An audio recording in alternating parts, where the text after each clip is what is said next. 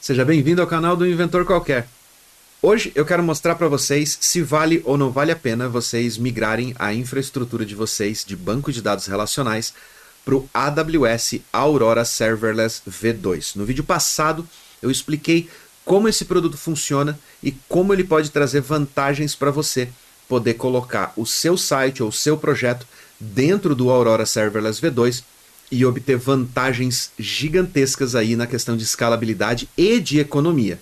Mas eu fiquei de fazer um vídeo falando e mostrando para vocês que realmente vale a pena financeiramente, já que se você olhar lá dentro da tabela de preços da AWS, você vai ver que o preço por hora por capacidade computacional do Aurora Serverless V2 é maior do que de uma instância provisionada dentro do seu cluster. Então, Fica ligado nesse vídeo e vamos fazer uns cálculos legais aqui para a gente poder entender se realmente vale a pena ou não vale.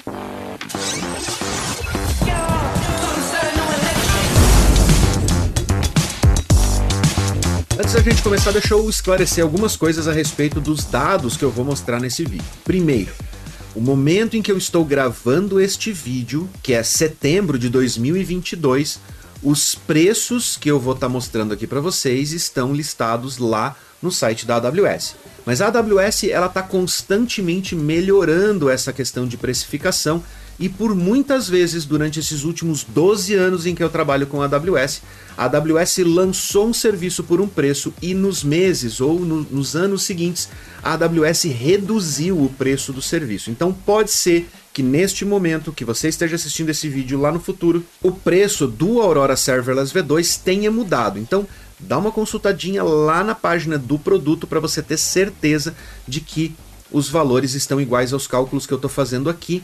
E se for o caso, faça os cálculos de novo você mesmo aí para ter certeza de que vale a pena para o seu projeto, especialmente com relação às métricas que eu vou utilizar de exemplo aqui. O segundo ponto é que os cálculos que eu estou fazendo são baseados nos preços da hospedagem dentro da infraestrutura da AWS na Virgínia, que já é famosa, já é conhecida aí dentro da AWS por ser o data center mais barato, a região mais barata da AWS no mundo inteiro. Se você vai hospedar em São Paulo ou vai hospedar em qualquer outra região do mundo, os preços são diferentes. Então, mais uma vez, faça os cálculos. Apesar de que é bom ressaltar que os preços que eu vou citar aqui sobre o V1, o V2 e as instâncias provisionadas ou on-demand de RDS vão escalar basicamente na mesma proporção quando mudam de uma região para outra. Então, se o preço ficar mais alto em São Paulo para o V2, também vai ficar na instância provisionada. Então, tenha isso em mente, confira os preços e vamos em frente na nossa análise de hoje. Para a gente fazer a análise e ficar bem certinho aí, para a gente poder entender o cálculo que é feito, para a gente fazer uma estimativa, lembrem bem, é uma estimativa de custo, eu criei uma tabelinha aqui para a gente poder jogar os valores e calcular quanto seria o custo para a gente poder utilizar uma instância no Aurora Serverless V2. Essa tabelinha a gente vai fazer o cálculo do V2, tá? No on demand é muito mais fácil de fazer o cálculo e lembrando que no on demand a gente não tem a vantagem da autoescalabilidade vertical da infraestrutura do seu banco de dados lá dentro da infraestrutura. Por isso, essa tabelinha ela só vai funcionar para o serverless, porque ele escala verticalmente de forma automática. É importante a gente entender também qual é o cenário aqui que eu vou simular. Tá? Então a gente está simulando um cenário de um e-commerce que vai ter horários de picos durante o dia, horários mais suaves à noite e que em algum momento, provavelmente à noite, que é o mais comum da gente fazer, relatórios vão precisar ser gerados ali dentro dessa base de dados. Então, ou relatórios, ou às vezes um processo de machine learning, ou um processo de aprendizagem, de recomendação de produto, vai ter que extrair essas informações de dentro do banco de dados e ele vai consumir mais recursos. Então, esses momentos de relatório vão ser rodados no intervalo de uma hora por dia dentro do banco.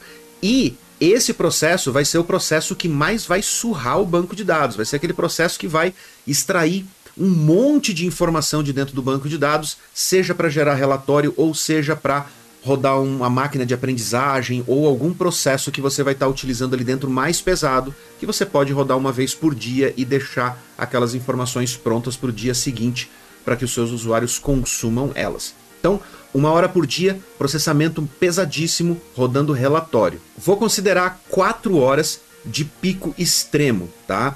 Então, vão ser mais ou menos seis horas de processamento médio que vai ser o início da manhã até mais ou menos a hora do almoço, da hora do almoço até umas duas ou três da tarde com um horário de pico e mais um horáriozinho de pico durante a noite. Então, somando esses horários de pico aí durante o dia, vão somar quatro horas com picos de processamento para atender os usuários, mais seis horas de processamento médio, que seriam essas áreas intermediárias aí de acesso, mais 4 horas com cerca de um terço da capacidade máxima de processamento e outras 10 horas aí, totalizando as 24 horas do dia, 10 horas de tempo ocioso, que vai ser alguns horários durante o dia, quando o acesso dá aquela baixadinha, mais o horáriozinho no final da tarde, entrada da noite, onde dá uma acalmada no tráfego, e aí a partir das 9 horas da noite até umas 6, 7 horas da manhã, quando o teu movimento começa de novo.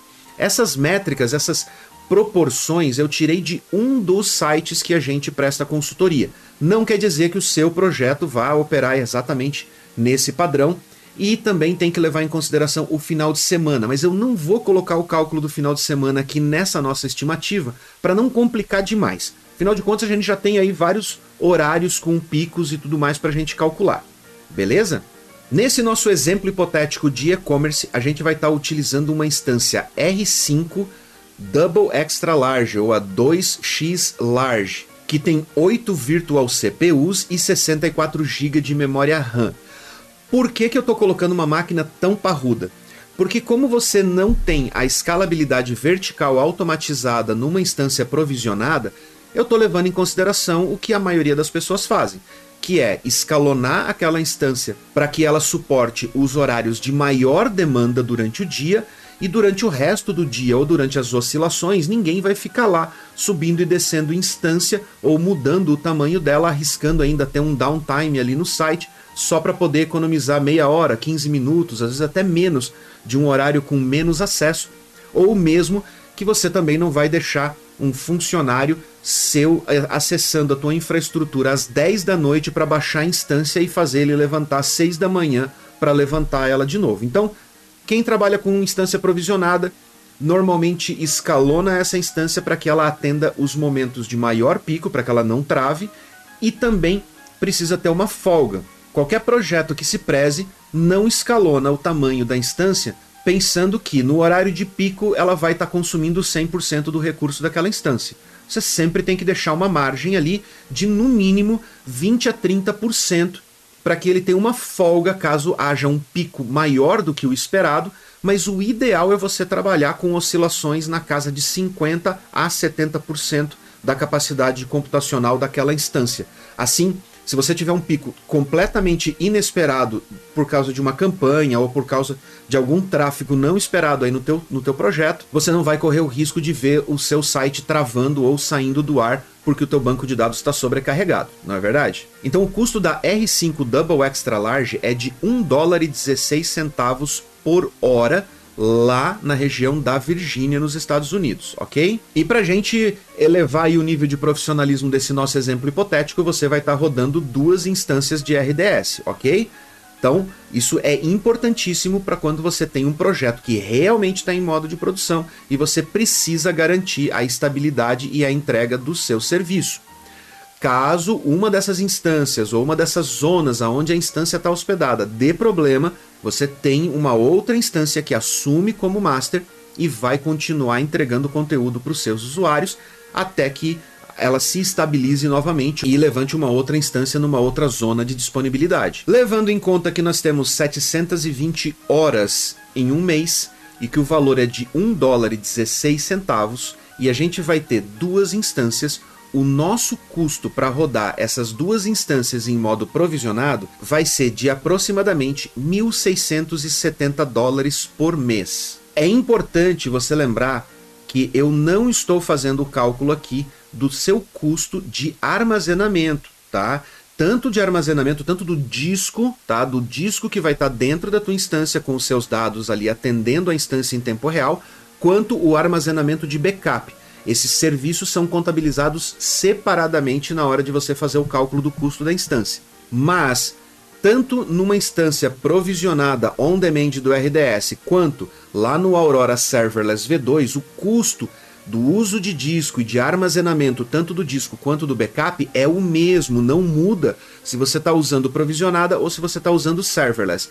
Então, nós vamos fazer o cálculo aqui para ver a diferença de preço entre o custo de capacidade computacional de uma instância que vai ser estática durante o mês inteiro e uma que vai escalar de acordo com a sua demanda. Vamos lá para nossa planilha para fazer o cálculo? Então, a gente está aqui na nossa planilha. Vejam bem, uma hora por dia rodando relatório. Então, uma hora por dia rodando relatório. Eu vou rodar isso por 30 dias, porque vão ser um relatório por dia, 30 dias. Para a gente rodar essa capacidade computacional do relatório, eu vou estimar aqui que a gente vai estar tá utilizando aproximadamente 32 ACUs. Tá? Por que 32 ACUs, Wesley? Que número aleatório é esse que você está colocando aí? Eu estou fazendo esse cálculo fazendo a comparação com a instância provisionada, com o R5 Double Extra Large. Então, 32 ACUs no Aurora Serverless é mais ou menos a mesma capacidade de memória disponível lá no On Demand, ou lá na instância provisionada, ok?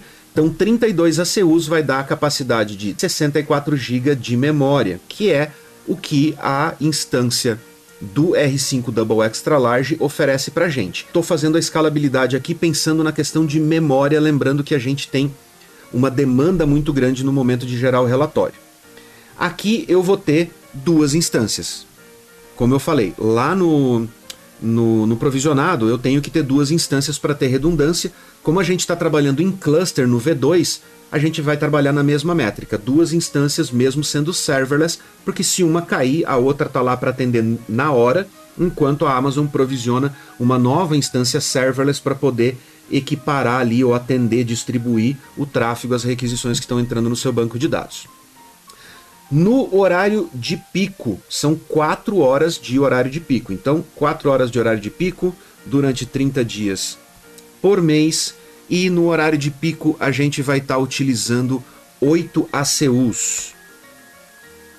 Lembrem que eu falei, no relatório a gente vai consumir uma quantidade de recursos muito maior porque ele vai surrar o banco de dados extraindo muitas informações lá de dentro. É um banco de dados de e-commerce então a gente tem informação de produto, a gente tem informação de visitação de usuário, visualização de produto, cálculo de promoções, um monte de coisa ali dentro.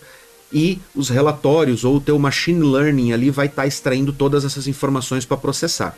Então 32 ACUs, mas no horário de pico de navegação normal do usuário, se a sua aplicação está bem otimizadinha, 8 ACUs vai ser o suficiente para esse nosso e-commerce. Mais uma vez, duas instâncias. Agora eu vou para 6 horas de acesso médio. Então, médio, já que o pico são 8, o meu médio vai estar tá utilizando 6 horas por 30 dias e eu vou estar tá utilizando 4 ACUs com duas instâncias. Olha, já deu 633 dólares aqui.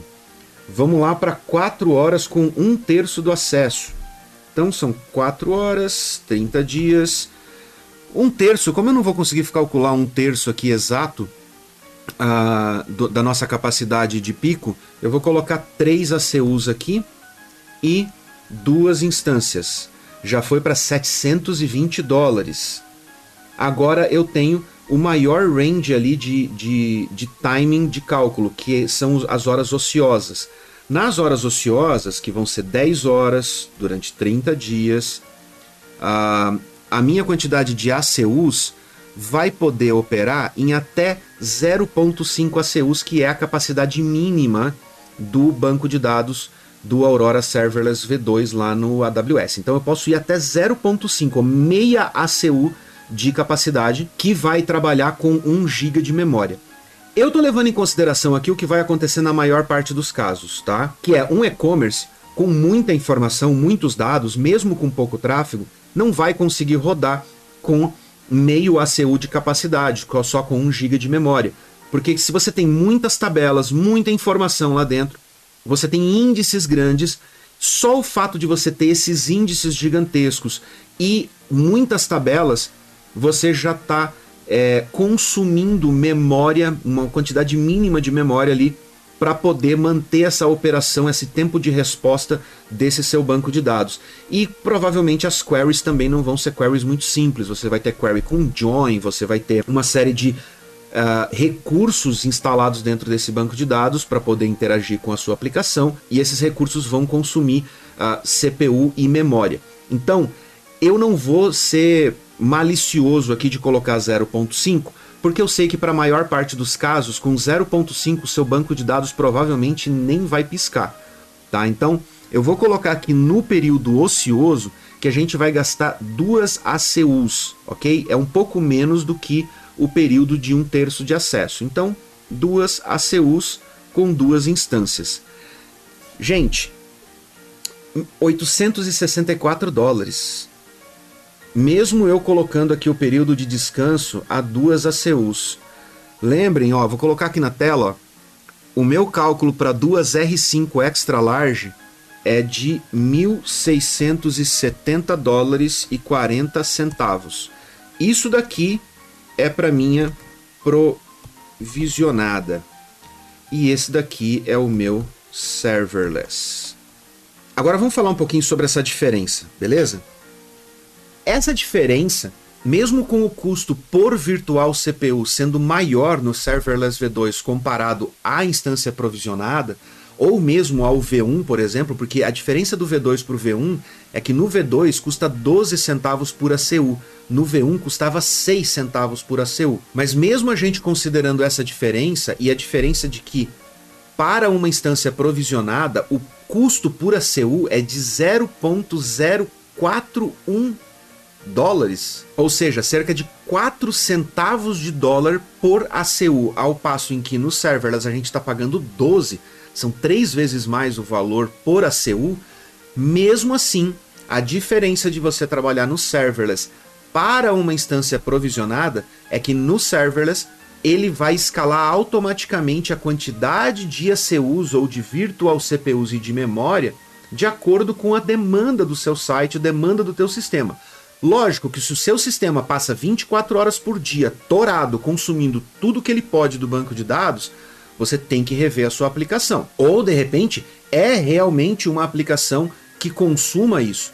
Aí você tem que parar para fazer o cálculo, ver essa estimativa, analisar os gráficos do seu banco de dados da sua aplicação e calcular para ver o que, que vale a pena. Se você estiver utilizando 100% do tempo lacrado com todos os recursos do RDS, recomendo que você fique na instância provisionada porque vale mais a pena. Mas se a sua aplicação é uma aplicação normal, vamos dizer assim, tá? Uma aplicação que é um site, uma aplicação que é um portal de dados ou uma aplicação que é um e-commerce e que ele opera em picos e oscilações, é só você olhar esse cálculo que a gente fez hoje. É a gente sair de 1.670 dólares e 40 centavos, que é a instância provisionada, para 864 dólares, que é a, o que é o quanto você aproximadamente gastaria de recurso computacional utilizando o serverless V2. E vou ressaltar mais uma vez, lembre que esse valor não é o valor do seu custo total utilizando RDS, tá?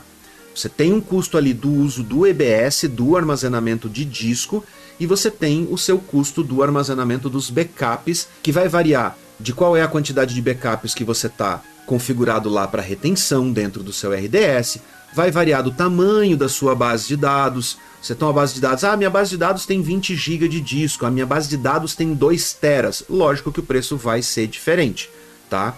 Então, para tirar dúvida, digita aí no Google AWS Pricing Calculator, entra lá, coloca as métricas do seu banco de dados e faça um cálculo, uma comparação entre os tipos de instância para você fazer uma estimativa considerando o consumo de disco, a quantidade de requisições de I/O que você faz para dentro do banco e tudo mais. Assim você tem um preço muito mais preciso e feito sobre medida e estimado sobre medida para o teu projeto, ok? E se você está querendo elevar os seus conhecimentos de AWS a outro patamar, não esquece que a gente está produzindo a versão 2.0 do curso de AWS, com muito mais conteúdo, com muito mais dicas, com macetes, com dicas como essa de como economizar dinheiro utilizando o serviço certo para o seu projeto, tanto para profissionais quanto para empreendedores que querem aprender como utilizar os recursos de cloud computing da AWS para poder alavancar os seus negócios ou para você profissional se posicionar no mercado como um dos profissionais mais requisitados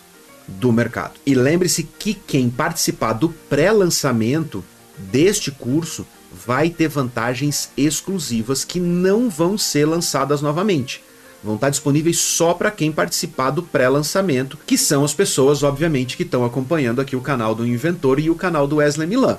Então isso é exclusivo para você que está acompanhando o nosso canal, que já segue a gente, que já vem com a gente durante esses anos e acompanhando a evolução do nosso canal e os conteúdos que a gente traz aqui para ajudar você na sua carreira ou no seu negócio, tá? A gente tem vantagens exclusivas, mas você precisa participar do pré-lançamento. Clica no link aqui na descrição, vai lá na página, coloca o seu e-mail, se inscreve para você ser avisado quando vai ser o pré-lançamento, porque são vagas limitadas e essas vantagens só vão ser oferecidas no pré-lançamento. Depois não tem mais jeito. Depois é só entrando pelo preço cheio e sem as vantagens que a gente vai oferecer no pré-lançamento. Beleza? Galera, não esquece, tem mais vídeo de overview a respeito de serviços AWS vindo aí, além de novos conteúdos aqui e no canal do Wesley Milan. Eu vou ficando por aqui. Um grande abraço e até a próxima.